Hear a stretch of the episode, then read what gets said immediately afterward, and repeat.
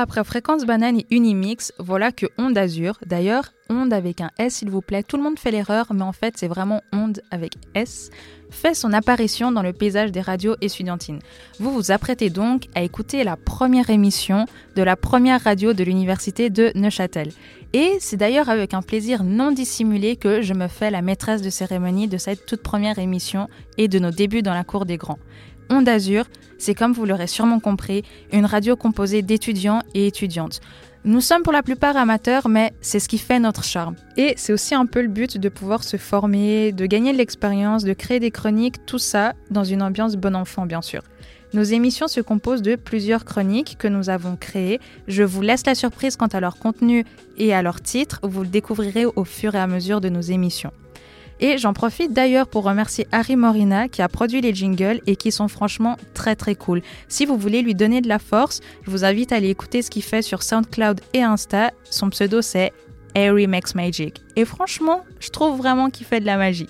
Je vous remercie également Fréquence Banane pour votre soutien et de nous prendre sous votre aile telle une grande sœur.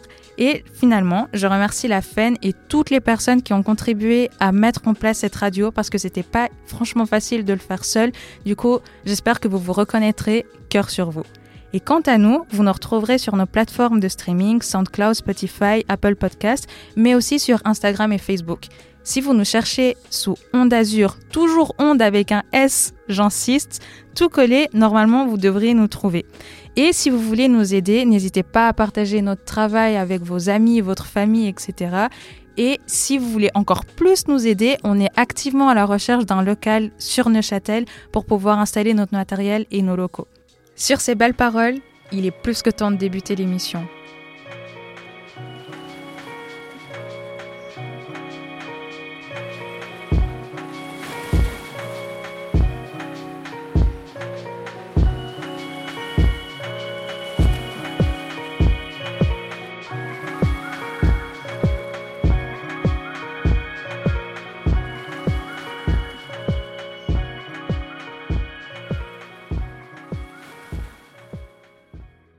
Je suis Jessica Montero, la présidente d'Onde Azur. Vous me retrouverez dans diverses chroniques au fur et à mesure des émissions. Et aujourd'hui, je serai votre animatrice. Je suis accompagnée de mon superbe co-rédacteur en chef qui est donc Emmanuel. Salut Salut Jessica, merci de m'accueillir euh, euh, sur, euh, sur ton plateau, sur ton, dans ton studio. Ça me fait plaisir. Au moins, je suis pas toute seule et je suis accompagnée de quelqu'un d'hyper sympa. Bah, c'est gentil. En tout cas, c'est un honneur euh, d'être euh, avec la présidente.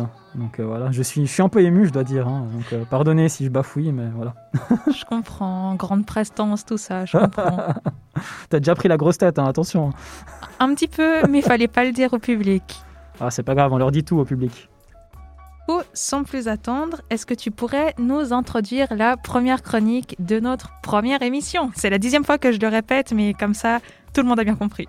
C'est important de le souligner, c'est un, ouais, un grand moment pour nous, donc, euh, donc voilà, on le dit jamais assez. Euh, justement, euh, pour cette première émission, je le répète encore une fois, décidément, sans plus attendre, on écoute Léna qui est partie à la pêche aux infos concernant la votation du 7 mars prochain.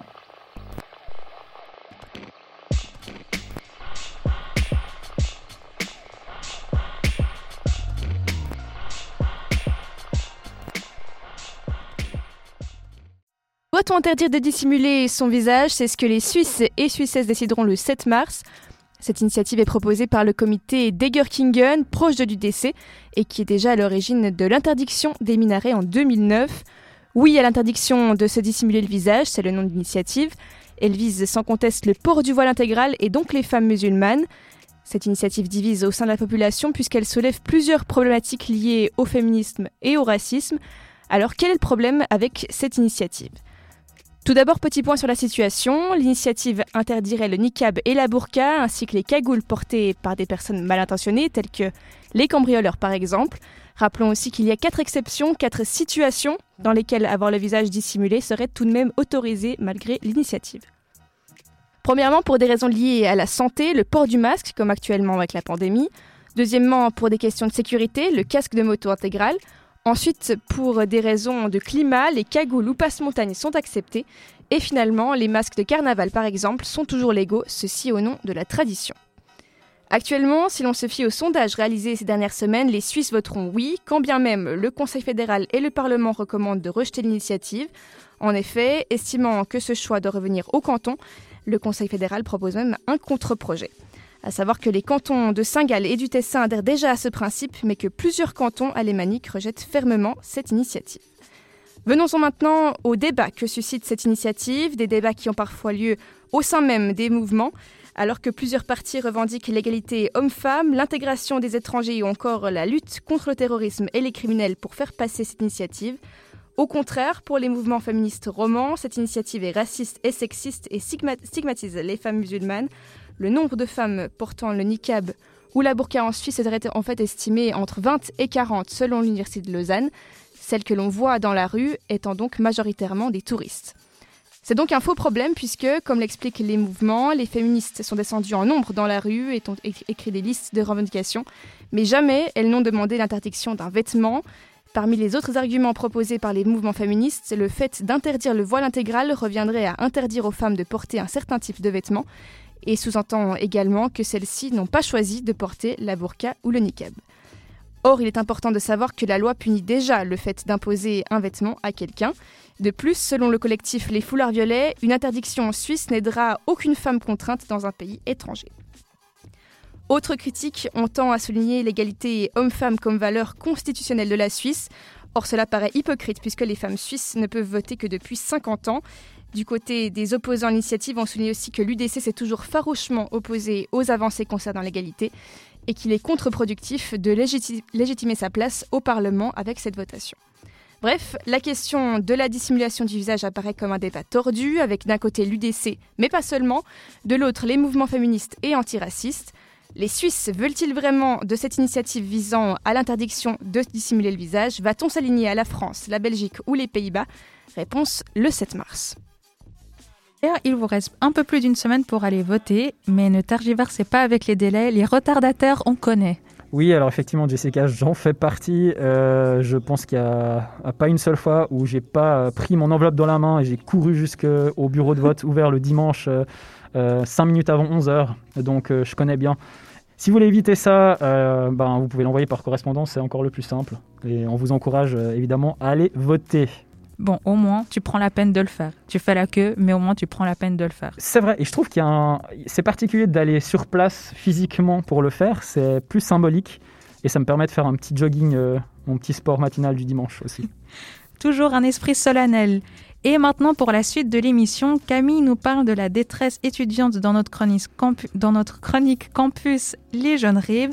Et Emmanuel, toi, par rapport à cette détresse, est-ce que tu te sens seul alors, euh, moi, je suis un solitaire dans l'âme. On dirait pas, mais euh, voilà. Euh, mais oui, j'avoue que des fois, je me sens un petit peu seul. Mais d'ailleurs, je, vais expliquer pourquoi un peu plus tard dans, une chronique. on n'en dit pas trop davantage.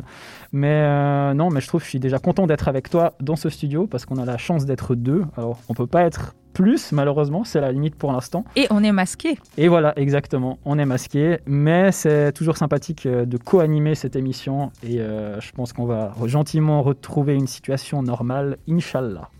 Ah, j'apprécie également ton contact. Tout de suite, Camille, avec la chronique Les Jeunes Rives.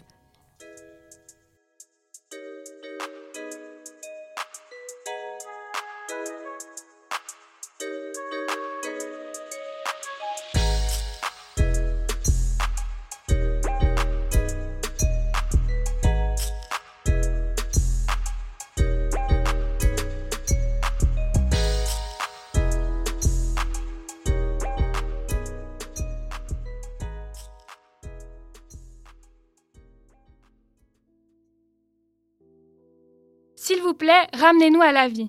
Ce sont les mots qu'a écrit Julia Fleury dans une lettre ouverte au Conseil fédéral en début d'année. Julia a 18 ans, elle est étudiante à l'université de Neuchâtel et ses troubles alimentaires se sont aggravés à cause de la pandémie. Comme beaucoup d'étudiants, elle est à bout de souffle et elle essaye de faire part de sa détresse. Voilà bientôt 4 mois que nous ne sommes pas revenus en cours en présentiel.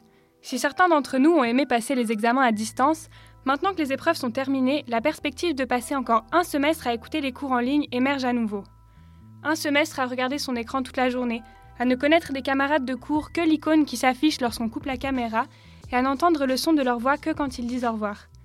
Alors avec ce futur étudiantin compliqué et l'actualité qui fait part de la détresse étudiante qui éclate de partout, nous avons dressé un bilan de la situation et cherché les solutions qui s'offrent aux étudiants. En Suisse, nous le disions, malgré un début d'année académique en présentiel plutôt bien géré, les universités sont fermées depuis le 2 novembre à cause de la propagation du coronavirus. Les principaux problèmes que l'on peut entendre de la bouche des étudiants concernant les cours en ligne sont souvent les mêmes. Avant, les trajets jusqu'à l'université, les changements de salle et les moments de pause aidaient à booster l'enthousiasme et à changer de décor. Maintenant, on suit les cours en visio sans bouger de son canapé, voire de son lit pour certains d'entre nous. Les lieux de repos, d'études et de loisirs sont mélangés en un seul et il faut réussir à se discipliner pour travailler. Il y a aussi des problèmes techniques qui arrivent à tout le monde. On n'a pas forcément un Wi-Fi avec la vitesse de la 5G ou une webcam capable de rendre des images en 4K. Non, parfois même une vingtaine de caméras allumées suffisent à faire planter l'ordinateur. C'est également difficile de poser des questions lorsqu'on est seul et qu'on n'ose pas interrompre le prof devant tout le monde, mais qu'on ne peut pas non plus aller lui poser des questions à la fin. Beaucoup ont l'impression de ne croiser personne, de louper les meilleurs moments de leur vie, de ne pas connaître ce que c'est vraiment, les études. La vie sociale prend un coup, et c'est pour ça que parfois, même les étudiants qui ont une vie matérielle confortable ressentent une détresse psychologique énorme. Certains ont eu la chance de garder leur emploi étudiant, mais ce n'est pas le cas de tous les serveurs, de toutes les vendeuses, de toutes les petites mains qui dépendaient de leur job au quotidien. À ça se rajoute l'angoisse du futur incertain et du marché du travail quand nous aurons fini les études. Si la crise se ressent au quotidien aujourd'hui, elle aura des répercussions sur notre avenir professionnel également. Ces problèmes touchent tous les étudiants, et vous l'avez sûrement entendu, dans d'autres pays qui ont fermé leurs universités, c'est la même chose. Alors des solutions dans les pays voisins, ils ont essayé d'en trouver. En même temps, avec le mouvement étudiant en détresse qui s'est emparé des médias nationaux, le gouvernement français par exemple a bien été obligé de changer les choses. Les étudiants français ont donc pu dès cette semaine revenir en classe. Alors c'est pas optimal, un jour par semaine, rotation des étudiants, système hybride distance présentielle, la reprise n'a pas été de tout repos, mais au moins elle a eu lieu, en même temps que certaines mesures financières de soutien. Mais alors on en est où, nous, à Neuchâtel? Si on en croit les responsables académiques de l'UNINE, le rectorat de cette université tient énormément à faire revenir les étudiants sur les bancs des auditoires. Des mesures ont été prises en cas d'amélioration de la condition sanitaire pour permettre le retour d'un système de cohorte à l'université. Dès que la situation s'améliorera et que les autorités fédérales le permettront, l'université de Neuchâtel entamera donc son lent retour à la vie. Alors en attendant, nous pouvons rappeler que si les universités sont fermées, les bibliothèques et les espaces étudiants, eux, sont ouverts. Sortir se promener, marcher dans les rues même si elles sont désertes peut aider à prendre du recul. Même si le matin dès 8 heures il peut parfois être difficile de se bouger, aller jusqu'à la bibliothèque peut être le changement de décor qui va permettre de démarrer sa journée avec un peu plus d'enthousiasme et en sortant, normalement on peut croiser du monde. Alors oui, toujours à une distance de 2 mètres et sans savoir à quoi ils vont vraiment ressembler sans le masque, mais c'est réconfortant de rencontrer des gens qui traversent sûrement les mêmes choses que vous. En attendant, si les pistes que nous avons évoquées aujourd'hui ne suffisent pas, sachez que vous n'êtes pas seul. Parlez-en à vos proches, vos amis, votre famille ou même à des professionnels. Et si vous en avez besoin, n'oubliez pas que l'université met à votre disposition le bureau social pour vous aider, financièrement ou psychologiquement. Pour cette émission, j'ai analysé l'article Mettre sur pause à distance du blog Unine étudiant. Un nouveau blog lancé par l'association Comit sera à la disposition de la communauté universitaire à partir de la rentrée de février et nous vous en parlerons plus en détail dans une prochaine chronique.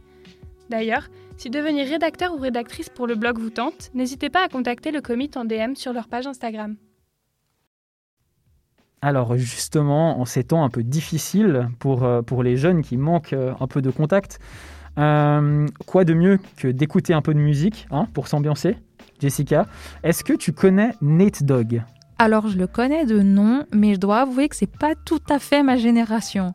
Alors écoute, moi, c'est un, chanteur qui a bercé justement la mienne. Euh, bon, moi, je suis un peu plus âgé, hein, donc euh, voilà, les années 2000, le rap et le hip-hop des années 2000, ça me connaît et j'ai grandi avec ça.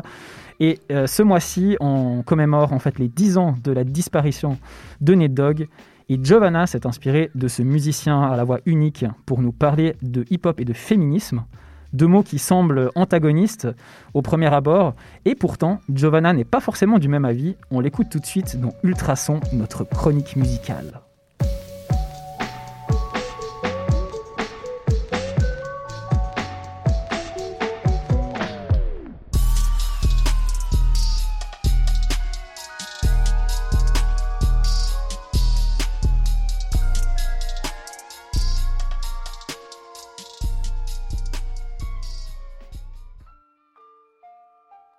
Il y a dix ans déjà, le hip-hop de la West Coast perdait l'une de ses plus belles figures, qui n'est autre que Nate Dogg, a.k.a. Nathaniel D. Hall, mort le 15 mars 2011 à seulement 41 ans des suites d'attaques cérébrales.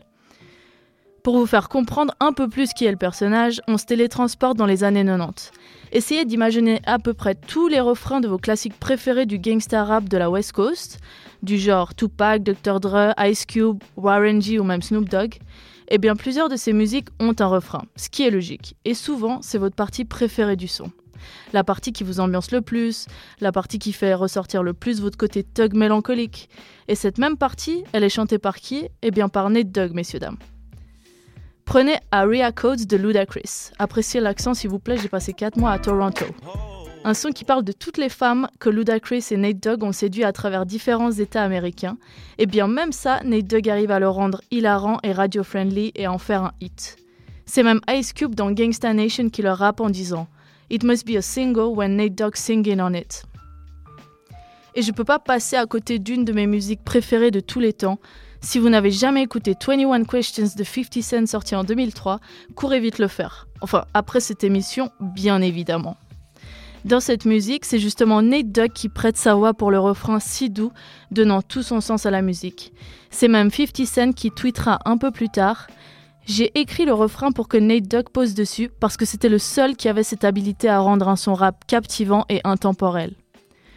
Pourquoi est-il si important pour le monde du hip-hop et plus spécifiquement du rap? Car c'est avec sa voix de baryton lisse et glissante, capable de rendre tous les lyrics les plus gang inoffensives, que Nate Dogg est emblématique et arrive à tout adoucir, même les lyrics les plus hardcore avec une facilité déconcertante. Il représente un peu l'architecte du rap de la West Coast et un des bâtisseurs de la G-Funk, mêlant gangsta rap et funk. C'est aussi le genre de gars vers qui tu devais aller si tu voulais faire un hit qui resterait ancré dans l'histoire. Il y a cette formule dans un article de Combini qui représente assez bien le personnage. C'est le gangster de velours qui lâchait les pires saloperies d'une voix qui ferait fondre n'importe quel cœur de pierre.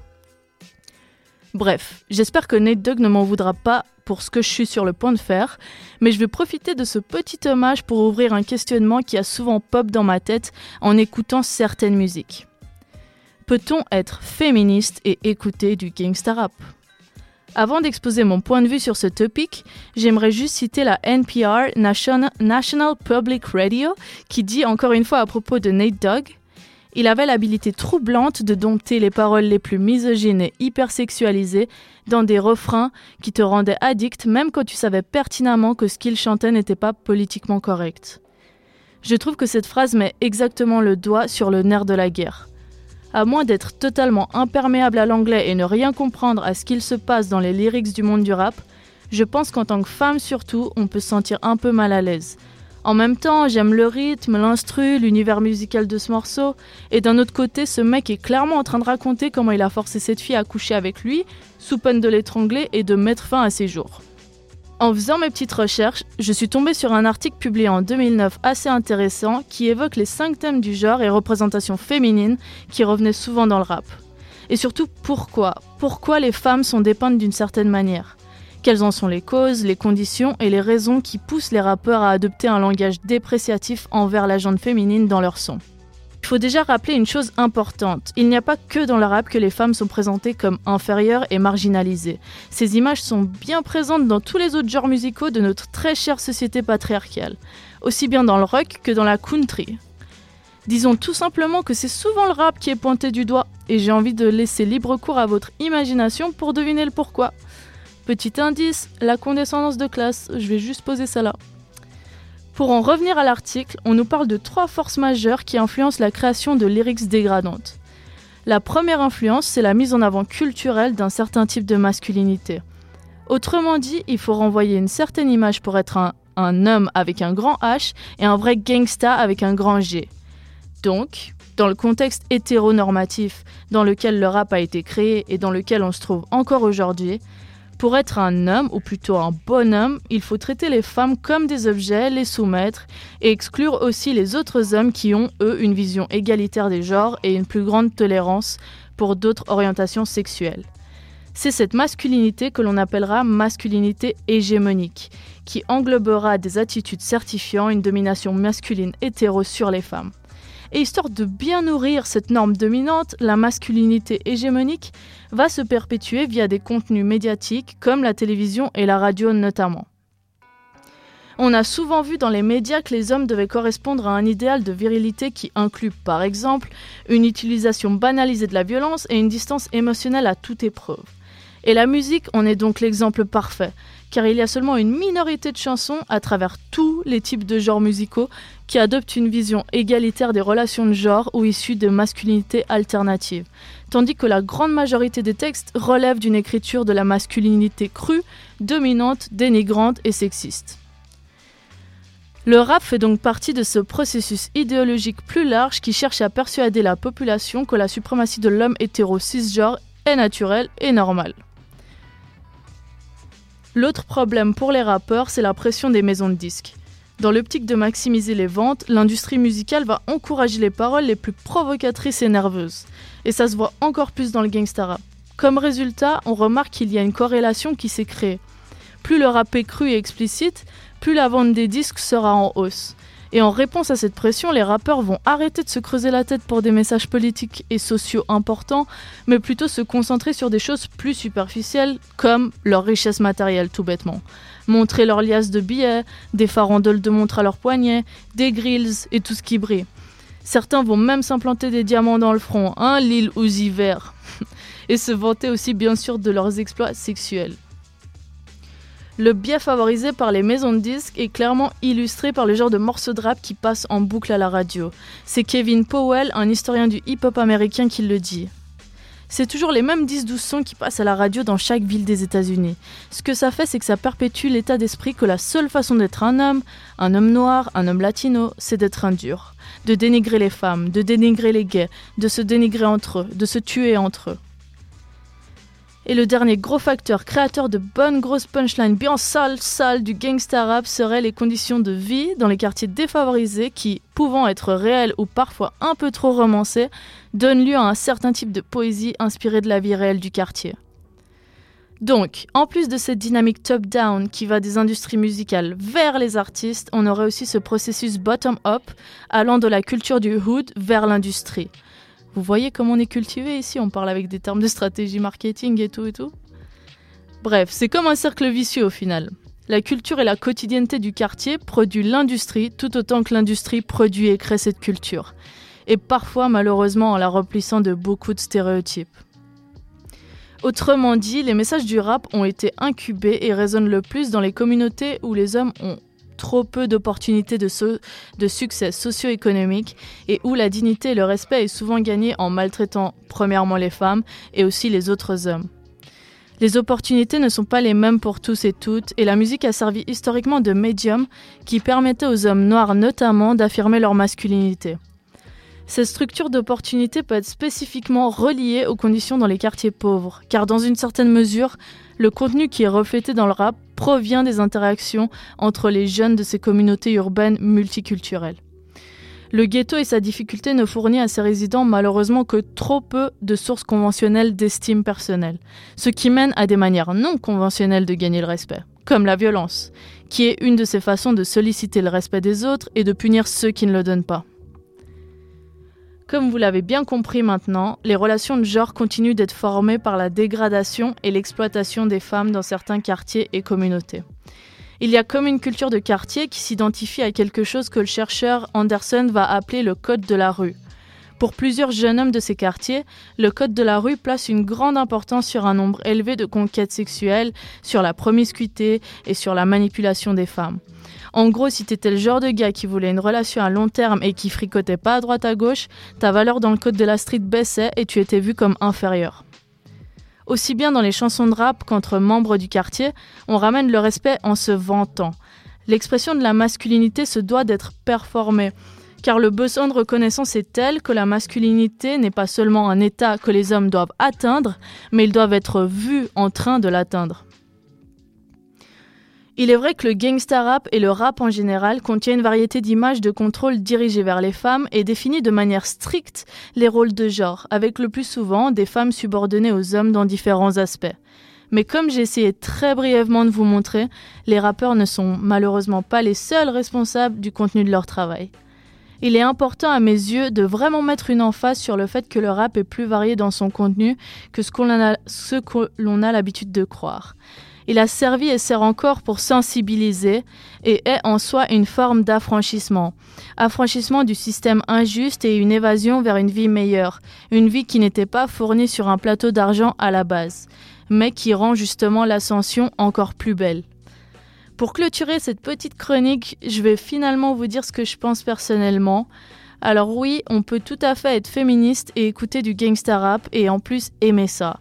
Je pense déjà que si je devais me couper de toute forme de médias qui exhibent des aspects misogynes, j'aurais meilleur temps de tout quitter et de devenir nonne, et aussi de m'enfermer dans un trou et de sceller la porte avec de la cire et m'enrouler le visage et les oreilles dans du cellophane. Enfin bref, j'arrête là. En plus, je sais pas si j'ai vraiment envie d'essayer d'intellectualiser ma réponse à la musique que j'écoute, qui est une réponse dans le fond purement émotionnelle et souvent enracinée dans mes meilleurs souvenirs, dans mon Walkman de l'enfance, dans mon iPod Touch de mon adolescence, dans mon iPhone actuel.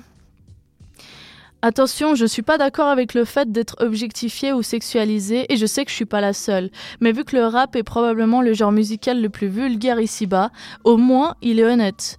C'est une honnêteté qui permet d'ouvrir un espace à la discussion et à l'amélioration. En gros, les meufs, ne vous sentez pas coupables de la musique que vous écoutez, car vous êtes celles qui choisissez et celles qui appréciez. Il suffit juste de rester woke, comme diraient les Américains et Américaines et comme dans d'autres zones de la pop culture, étant actuellement dans une ère post-MeToo, post-R. Le monde du hip-hop ne peut qu'évoluer. Il y a toujours de plus en plus d'artistes féminines qui amènent d'autres points de vue et d'autres vécus, et de plus en plus d'artistes tels que Snoop Dogg notamment, qui commencent à voir les erreurs du passé reste toujours dans le thème du féminisme avec une figure emblématique de ce mouvement, une dame avec un grand D. Emmanuel, est-ce que tu connais Simone de Beauvoir? S'il te plaît, réponds oui. La pression. Alors, j'ai beau voir à peu près à quoi elle ressemble, euh, mais je ne sais pas du tout ce qu'elle fait ou ce qu'elle a fait. Est-ce que c'est, je crois que c'est une patineuse française, non Il me semble. Aïe aïe aïe, tu me mets terriblement mal à l'aise. Heureusement qu'Alizé est là pour t'expliquer qui c'est. Tout de suite dans notre chronique culture, on retrouve Alizé avec sa chronique sur donc Simone de Beauvoir.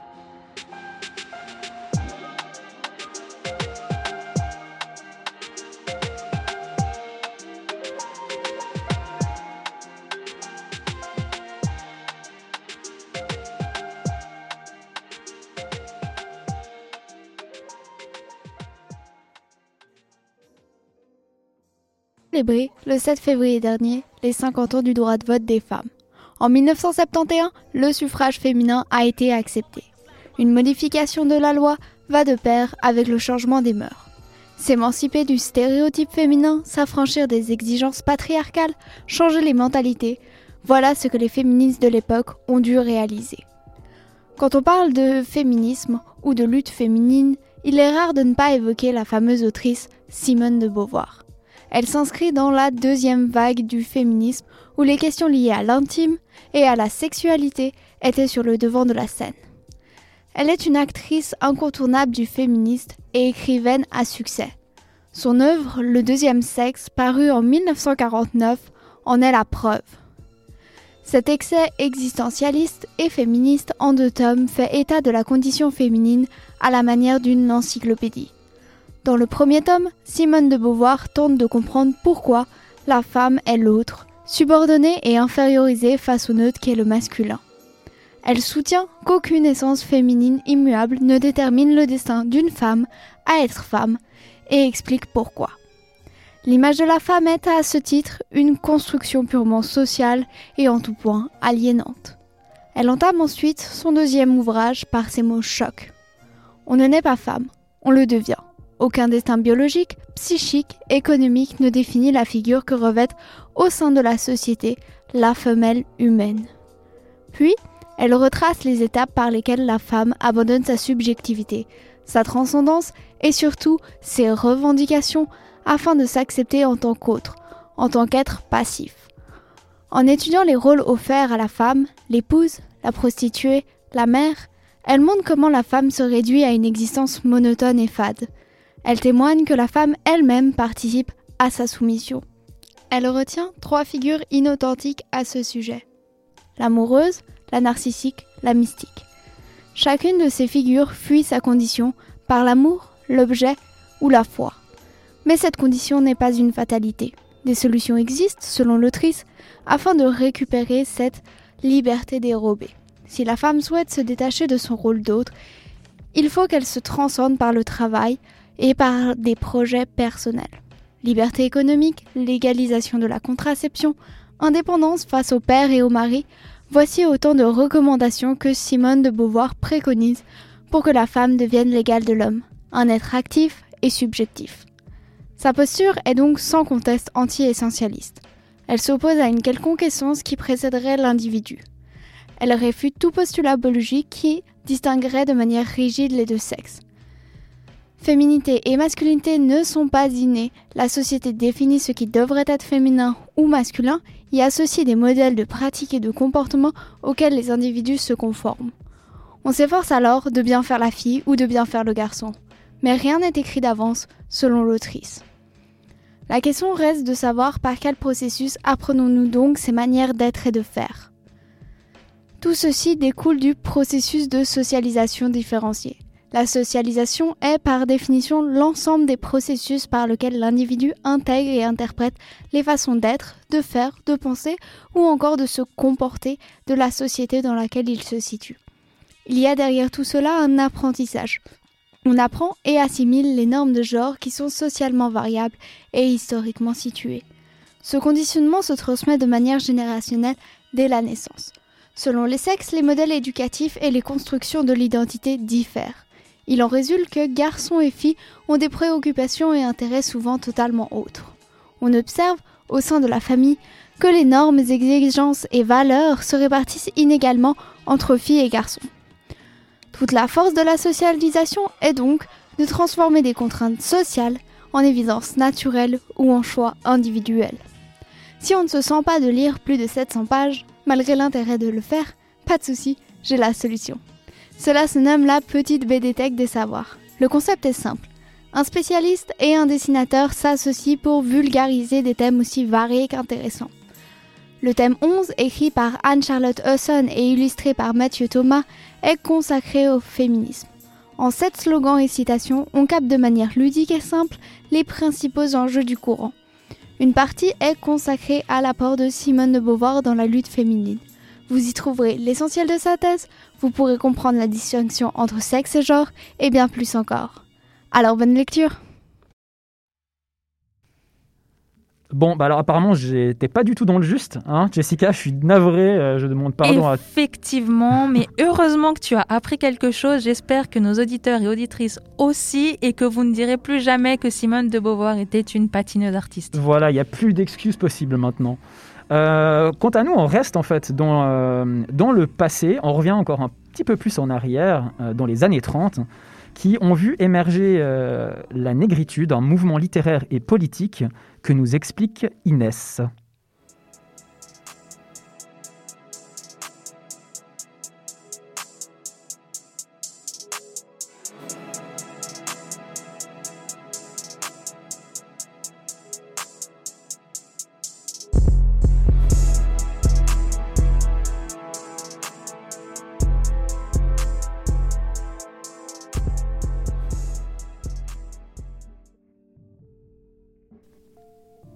Au bout du petit matin, sur cette plus fragile épaisseur de terre que dépasse de façon humiliante son grandiose avenir, les volcans éclateront. L'eau nue emportera les taches mûres du soleil et il ne restera plus qu'un bouillonnement tiède picoré d'oiseaux marins. La plage des songes et l'insensé réveil. Longue tirade poétique soufflée d'une voix, le cahier d'un retour au pays natal d'Aimé Césaire paraît en 1939. C'est la première œuvre du poète, souvent saluée comme le texte fondamental de la génération de la négritude. Le mouvement né dans l'entre-deux-guerres est corollaire de l'anticolonialisme. Un courant porté par une multiplicité d'auteurs, dont il est d'usage de citer Léon Gontran Damas et Léopold de Sédar Sangor. Il l'est moins de parler des sœurs Nardal, pourtant figure intellectuelle du milieu noir parisien de l'époque. Jeanne Nardal, dans son article Pantin exotique, s'attaque à la fascination primitiviste pour l'art noir et à l'exotisation des corps, une critique qui, aujourd'hui encore, semble cyniquement immuable. Aimé Césaire définit la négritude ainsi. Ce mot désigne en premier lieu le rejet. Le rejet de l'assimilation culturelle, le rejet d'une certaine image du noir paisible, incapable de construire une civilisation. Le retour au pays natal est celui du poète en Martinique, où il sera professeur de lettres après des études en France hexagonale. Mais c'est aussi une métaphore d'un retour symbolique vers une identité noire heureuse après la culturation subie par les esclaves déportés vers les Caraïbes. Cet imaginaire du voyage est central dans l'œuvre. Or, pour que retour il y ait, il faut d'abord énoncer le départ et le chemin des buts en mer. La première errance, le bateau comme lien, la cale comme commencement. La négraille assise, inattendument debout, debout dans la cale, debout dans les cabines, debout sur le pont, debout dans le vent, debout sous le soleil, debout dans le sang, debout et libre. Dans la veine de la réaction à une tendance à l'exotisme citée plus haut, qui sévit aussi en Martinique dans la littérature d'inspiration coloniale, Césaire se joint à d'autres intellectuels pour créer la revue Tropique, qui continuera de paraître jusqu'en 1943, malgré la censure du régime de Vichy. C'est au sortir de la guerre que le poète est élu maire de Fort-de-France. Il participe alors à l'obtention de la départementalisation de l'île, démarche critiquée par les mouvements de libération qui traversent alors l'Empire français. C'est une manière pour lui d'assurer au pays natal un développement économique alternatif à celui d'une Haïti indépendante aux proies de l'impérialisme américain. Cela n'est donc pas en contradiction avec sa position anticolonialiste qui s'accentue face à l'intensification des guerres en Algérie et en Indochine. Ainsi, en 1950 sera publié son fameux Discours sur le colonialisme, mettant au jour l'indicible parenté entre nazisme et colonialisme. Mais il nous faut maintenant revenir à la poésie, car pour le poète, le culturel prime sur le politique. Le recueil intitulé Cadastre paraît en 1961 et représente pour moi une poésie enfin libérée de sa pudeur obtue qui laisse ses flots se déverser dans une douce pluie d'images et d'émotions. Sans qu'elle ait daigné séduire les geôliers, à son corsage s'est délité un bouquet d'oiseaux mouches. À ses oreilles ont germé des bourgeons d'atoll. Elle me parle une langue si douce que tout d'abord je ne comprends pas, mais à la longue je devine qu'elle m'affirme que le printemps est arrivé à contre-courant, que toute soif étanchée, que l'automne nous est concilié, que les étoiles dans la rue ont fleuri en plein midi et très bas suspendent leurs fruits. Malgré la mort de l'auteur en 2008 et la disparition de cette génération, la négritude a su léguer à sa postérité la destruction de l'antagonisme entre affirmation d'une identité et universalité, écho de la voix de Césaire jusque chez Youssoufa. Plus l'on est nègre, plus l'on sera universel. Emmanuel, je sais que tu es un grand féru de sport, c'est d'ailleurs une de tes majeures à l'université. Est-ce que tu pourrais nous prouver que tu as appris quelque chose pendant tes trois années de bachelor et nous parler de quelques sports typiquement américains?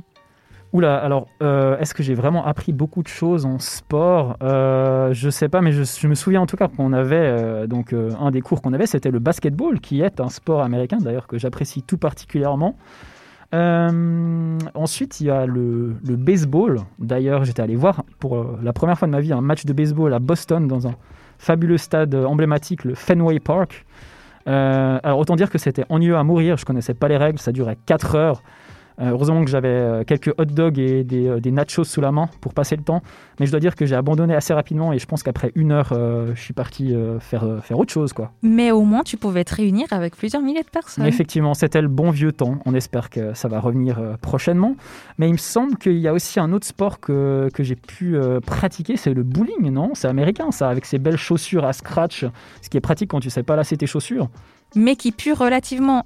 Et quand tu mets tes doigts dans une boule de bowling avec la sueur des mains des autres personnes qui ont utilisé ces boules de bowling, c'est Ah ouais, pas trop mon sport préféré, hein, désolé. Non, mais vivement que les bowling rouvrent, comme ça on pourra, euh, on pourra aller tester ça et puis euh, se faire une sortie euh, avec l'équipe de la radio. Je me réjouis. Avec les toboggans sur la piste. Alors non, c'est pas exactement là où je voulais en venir. Moi, je voulais plutôt que tu me parles du Super Bowl. Ah, le Super Bowl. Mais attends, le Super Bowl, c'est pas quand on a vraiment beaucoup de bol, de chance, quand on a, on a du Super Bowl? Alors non, c'est quand tu joues au football américain en fait. Ah, d'accord. Un autre sport emblématique. D'ailleurs, un peu choqué que tu l'aies pas cité. Ouais, bah ça m'arrive, j'ai mes lacunes, hein, mal- malgré tout. Alors Bastien va te faire transpirer dans la rubrique sport en sueur avec son portrait d'un véritable monument de ce sport.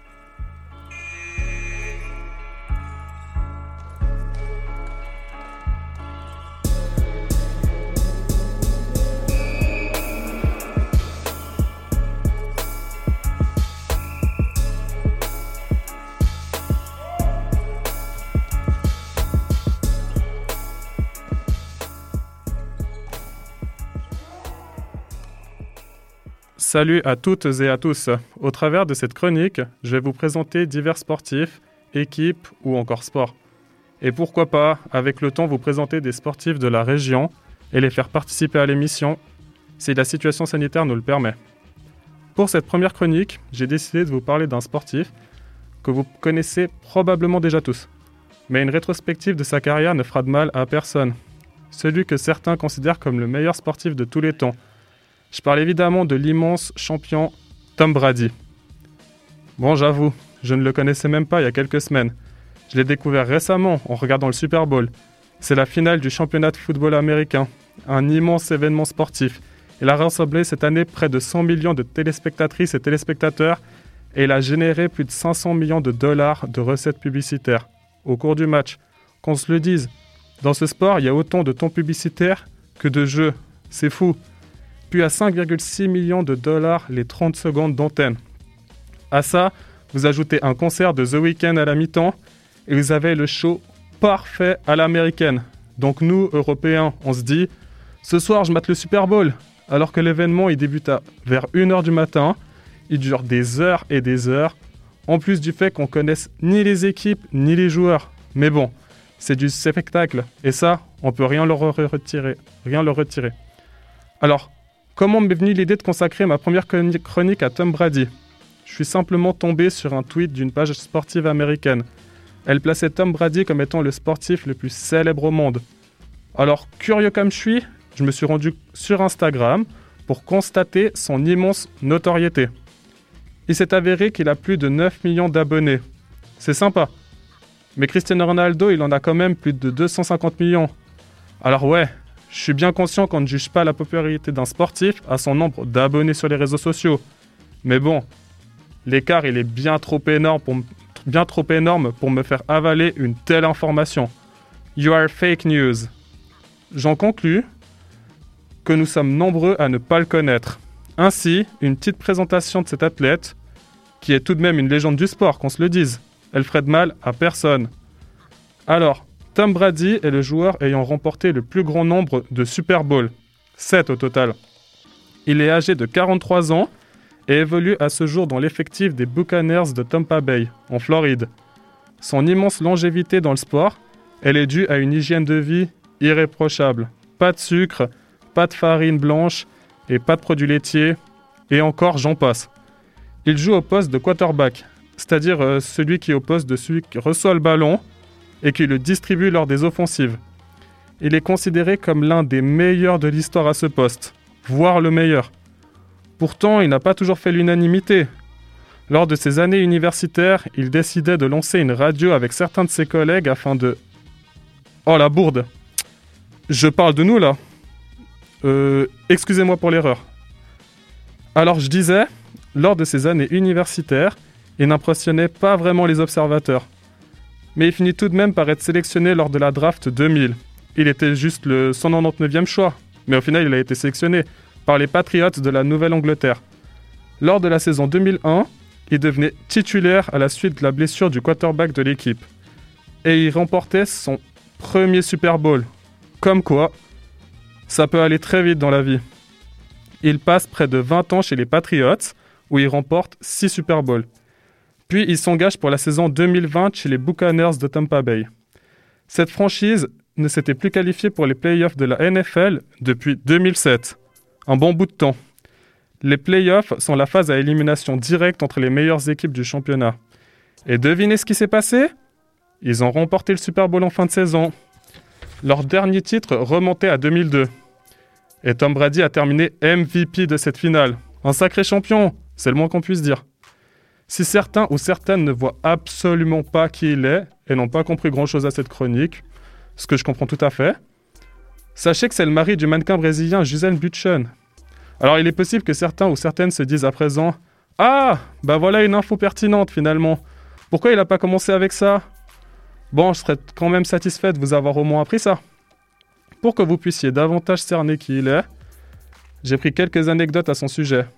Tout d'abord, Roger Federer publiait un post Instagram lorsqu'il a remporté le Super Bowl. Il y disait que l'âge n'est qu'un nombre, en le félicitant pour ce titre. Quand une légende, et surtout notre légende, en félicite une autre, c'est toujours quelque chose de beau à voir. Ensuite, celui que l'on appelle The GOAT aux USA, donc le meilleur de tous les temps, Michael Jordan, il a remporté 6 titres de NBA. Tom Brady en a désormais 7. Alors la question de qui est le GOAT, aujourd'hui elle est totalement ouverte. Je pense que les avis seront très partagés, parce que franchement c'est difficile de comparer des sportifs qui évoluent dans des sports différents. Mais bon, ça reste ouvert. Puis une dernière anecdote plus personnelle. Hier, je zappais devant ma télévision et je suis tombé sur un épisode de la série South Park. Je regarde jamais cette série et pour le coup, j'avais envie de rester sur cette chaîne. Et il s'est avéré, en réalité, que Tom Brady se trouvait dans cet épisode. Il était représenté tel le sportif adulé qu'il est aux USA. Et puis on parlait de son alimentation spectaculaire, mais aussi de ses excréments. Du coup, euh, du South Park tout craché.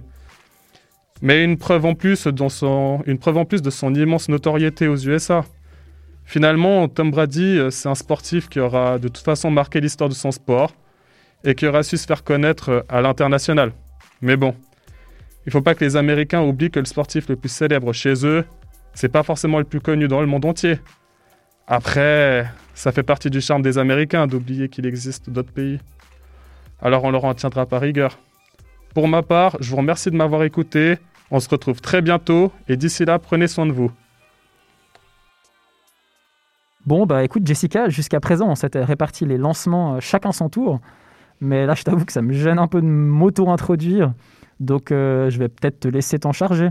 Ben, en fait, je t'ai déjà introduit en début d'émission. Tu es le co-rédacteur en chef d'Onde Azur et je pense qu'à travers cette émission, les gens ont pu remarquer que tu étais une personne pleine de vie et que tu as un petit penchant pour tout ce qui est humour. Je me trompe? Oui, effectivement. Après, ça plaît pas à tout le monde, mais, euh, mais voilà, on fait ce qu'on peut, on essaye. Ben, J'espère que les gens riront à gorge déployée avec la chronique que tu nous as préparée. Est-ce que tu pourrais nous en dire un peu plus? Alors, outre euh, le fait d'être un bon vivant, euh, je suis aussi passionné par, euh, par les animaux, et plus particulièrement les chats. D'ailleurs, j'ai un, masque sur... je porte un, petit chat sur, sur, mon masque actuellement. et en fait, bah, j'ai appris qu'avec la pandémie, de plus en plus de personnes songeaient en fait à adopter des animaux de compagnie pour, bah, qui portent bien leur nom, puisqu'ils se sentent un peu seuls. Et donc, j'en ai fait le sujet de ma chronique. Alors, on écoute ça tout de suite.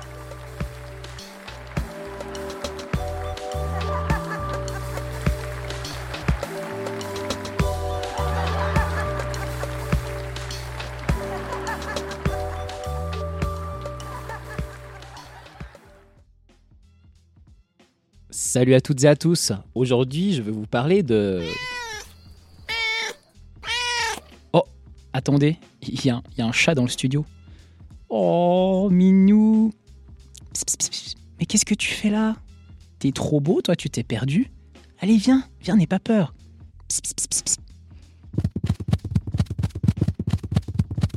Ouais, c'est ça, et casse-toi, trouillard, t'es moche de toute façon, allez, dégage. Désolé, j'ai vu un chat, j'ai pas pu m'empêcher d'essayer de l'approcher, j'adore les chats. Il y a deux ans, je suis allé en Grèce, un pays euh, où il y a sûrement plus de chats que d'habitants et j'étais aux anges. À chaque fois que j'en voyais un, je m'arrêtais pour le caresser. Autant dire qu'en deux semaines de séjour, j'ai pas vu grand chose de la Grèce, si ce n'est des centaines de chats de, toutes les couleurs. car contrairement aux chats helvétiques, les chats grecs se laissaient facilement approcher. Bon, faut dire qu'ils étaient soit malades, soit morts, donc ça aide. D'ailleurs, j'ai sûrement dû choper une douzaine de maladies félines sans le savoir, et je suis prêt à parier que d'ici quelques années, quand l'une d'entre elles aura muté en moi, je serai le premier cas porteur d'un nouveau virus appelé Chavid32 ou un truc du style. Enfin bref, pour moi, les chats en Suisse, c'est un peu comme les filles. Je me prends toujours des vents monumentaux, et c'est frustrant. Ça me, ça, me blesse en fait au plus profond de mon ego. Bah, des fois, j'arrive à faire le, contact, à établir le contact visuel avec un, avec un chat. Là, je me dis, ok, il y, a moyen. Je commence à tendre la main tout doucement.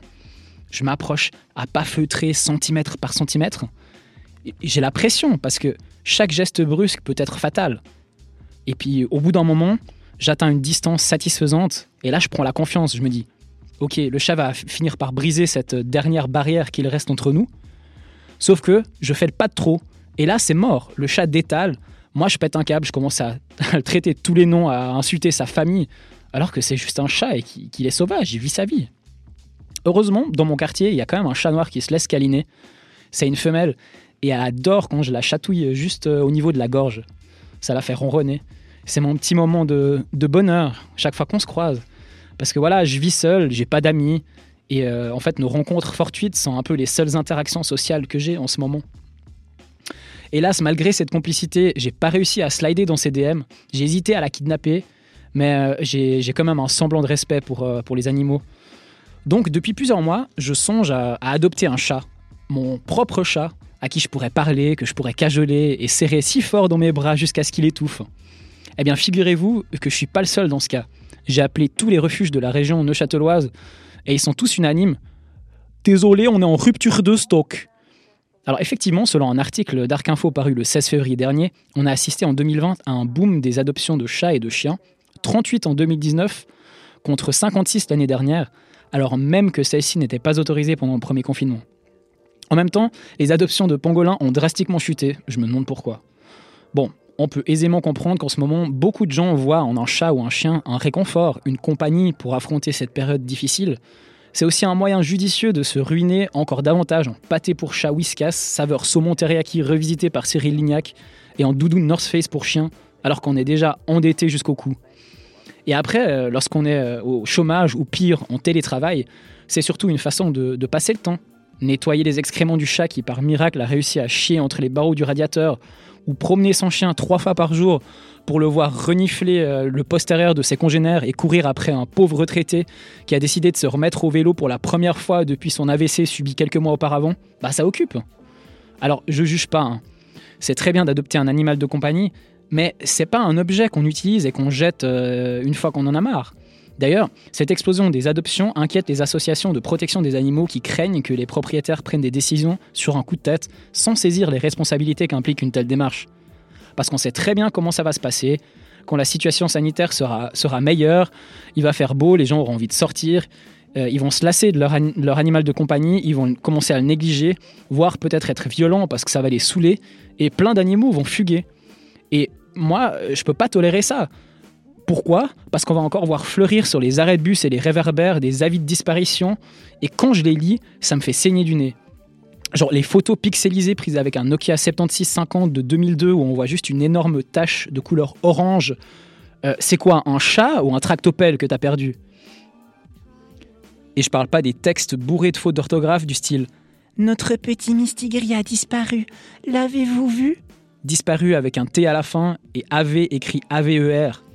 Mais je pense que le pire dans tout ça, c'est les noms des chats. Mais un peu de respect envers ces animaux, s'il vous plaît. La plupart du temps, ils sont tellement kitsch et peu originaux et trahissent certainement un cruel manque de personnalité de la part des propriétaires, du style Caramel, Gribouille ou Simba. Non mais sérieux, soyez créatifs un peu. Appelez votre chat Mussolini, Extincteur ou Triangle isocèle. Ça, c'est frais et original. Au fond, moi, ce qui me dérange, c'est que des fois, c'est un peu de l'exploitation et les animaux ont finalement pas trop leur, leur mot à dire. Alors pour y remédier, j'ai le plaisir d'accueillir aujourd'hui dans le studio un digne représentant de la race féline, Ciboulette.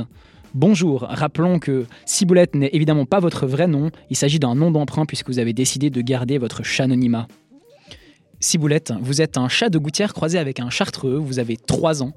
Rappelons euh, pour nos auditrices et auditeurs que cela fait 21 ans en âge humain. Depuis plusieurs mois maintenant, vous êtes à la rue suite à une dispute euh, avec votre ancien propriétaire. Dites-nous ce qui s'est passé. Alors, désolé de vous interrompre, mais je, je comprends pas ce que vous dites en fait, et je pense que pour le confort euh, de nos auditeurs et auditrices, je vais activer le, traducteur animalier. Oui, alors j'ai été adopté au mois d'avril 2020 par un certain Otto Katzengraben. Au début, tout se passait bien. Nous étions complices. Il me chatouillait entre les oreilles, mon endroit préféré. Il me laissait dormir sur le lit. Il me cajolait à longueur de journée. Et puis d'un coup, en été, après le confinement, il ne me calculait plus. Il ne nettoyait plus ma caisse. Il était souvent loin et me disait Je crois que c'était une erreur. Je crois que je ne t'aime plus comme avant. Qu'est-ce que je vais faire de toi? Et un beau jour, sans prévenir, il nous a jetés dehors, moi et ma souris en plastique, très mal imitée. Il avait changé la serrure de la chatière, donc il m'était impossible pour moi de, de re- retrouver mon domicile. Je vois. C'est vraiment bouleversant ce que vous avez subi, euh, Ciboulette. Comment avez-vous fait pour rebondir après cela? Eh bien, j'ai dû apprendre à me débrouiller, à chasser de vraies souris et de vrais oiseaux. Ce n'était pas évident car euh, j'ai dû retrouver mon instinct sauvage, perdu après des centaines et des centaines d'années de domestication. Heureusement, j'ai pu bénéficier de l'aide précieuse de cette association qui, euh, soutient les chats euh, à la rue, Charitas. Saluons au passage le travail formidable que réalisent ces diverses associations afin de permettre aux félins de se remettre sur pattes. Ciboulette, aujourd'hui, je perçois un peu de rancœur en vous. Y aurait-il quelque chose que vous souhaiteriez dire à votre ancien maître s'il nous écoute? Eh bien, ça a le mérite d'être clair. Je pense que le message est passé. Malgré cette amertume, Ciboulette, quand j'observe vos yeux, je ne peux m'empêcher d'y trouver le regard d'un matou accompli, droit dans ses coussinets. Y a-t-il eu un changement dans votre vie récemment?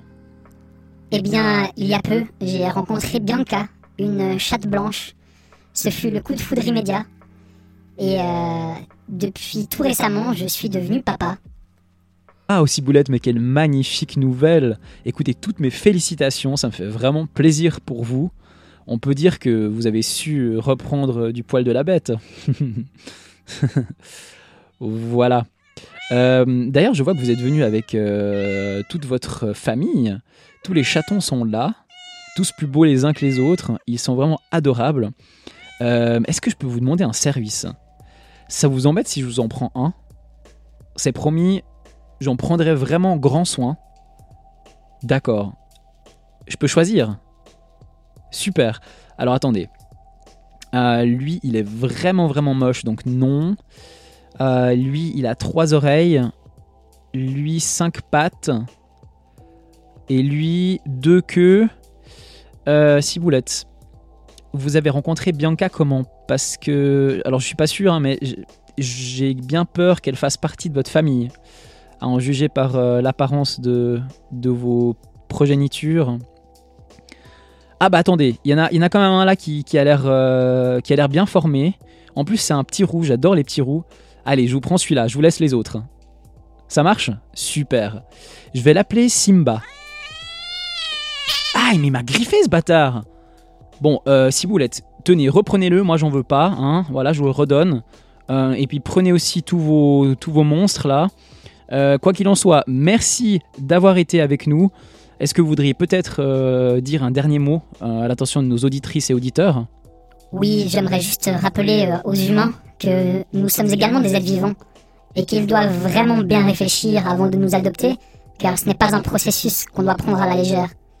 Ce que j'ai vécu m'a profondément bouleversé et je ne souhaite cela à personne. Merci Ciboulette, soyez rassurés. La société Neuchâteloise de protection des animaux affirme que les refuges font preuve d'une étude plus poussée et minutieuse des candidats et candidates aux adoptions afin d'offrir à ces bêtes une famille accueillante et fidèle. Bon les amis, vous l'aurez compris, on a des chats à profusion. Donc euh, si ça vous dit d'en adopter un, n'hésitez pas à nous écrire Alors certes, ils sont pas en super bon état, mais je me dis qu'avec euh, une ou deux petites interventions chirurgicales, ils seront comme neufs. En attendant, prenez soin de vous et de vos bêtes.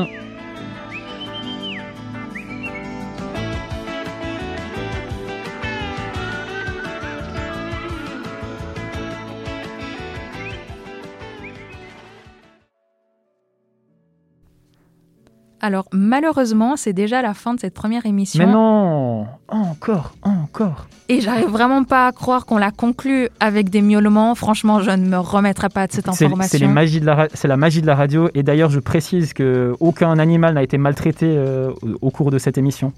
J'espère bien, sinon tu ne feras plus partie de cette radio. Et j'aurai la SPA sur le dos. en plus. Merci beaucoup d'avoir passé ce moment avec nous. Vous pouvez nous retrouver sur les différentes plateformes de streaming. Je répète donc sur Spotify, SoundCloud, Apple Podcast et sur nos réseaux sociaux. Merci encore d'avoir passé ce moment avec nous et on vous dit à la semaine prochaine. N'hésitez pas à faire tourner. D'ici là, portez le masque jusque sur le nez. On insiste. Hein.